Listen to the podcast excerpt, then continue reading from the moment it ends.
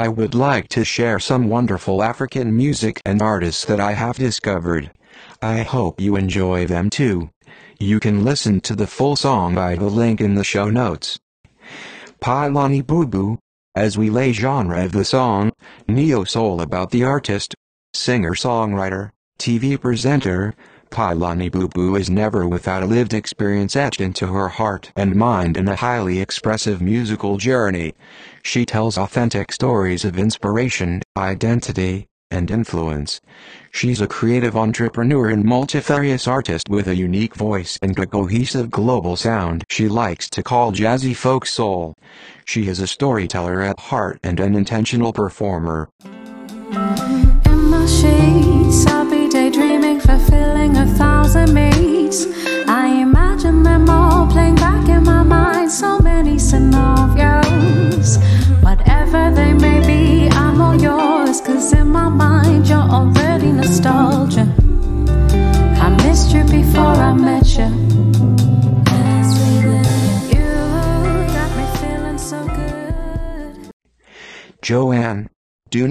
Genre of the song. Pop about the artist.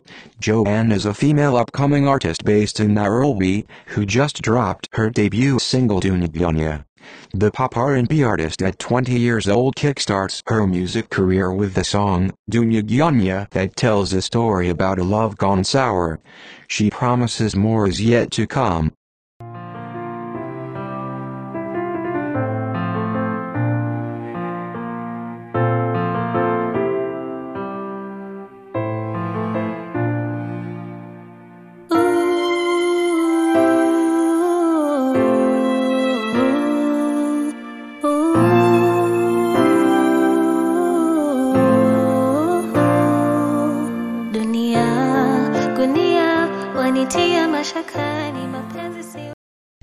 Scarlett.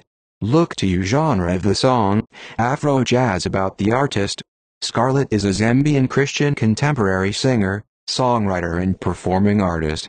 Her sound can best be described as faith-based, message music built into a fusion of soul, smooth jazz and R&B with a splash of Afro influence. I look to you.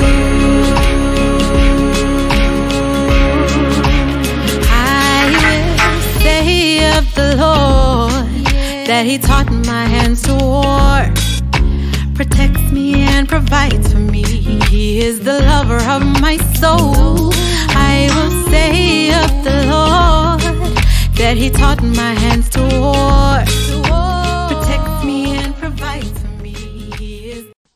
Lynne Zaabu, Malaika genre of the song, R&B soul about the artist, Lynne Zaabu real name Kazari Lynette is a Ugandan musician born on the 1st of July 1992 in Uganda, East Africa. She was born in Kabarole district, Toro Kingdom, born to Mr. Kazari Charles and Masika Aisha from a Christian family.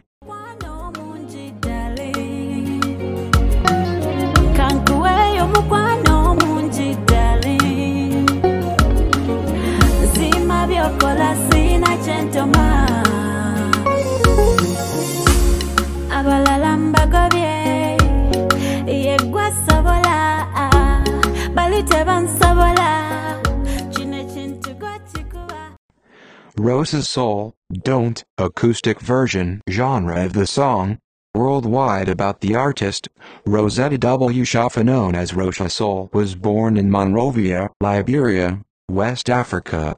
She is a popular Liberian soul, Afro and R&B singer, songwriter, recording artist, performer, and model.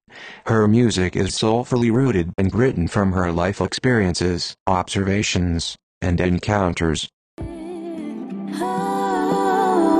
afraid.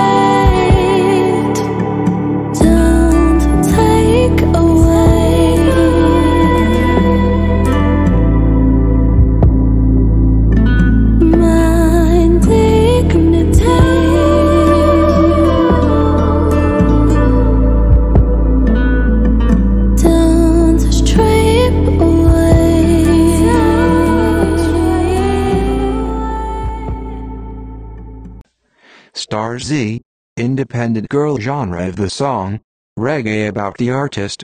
Star Zee is a multi-award winning hip-hop and dancehall artist from Sierra Leone. Star star star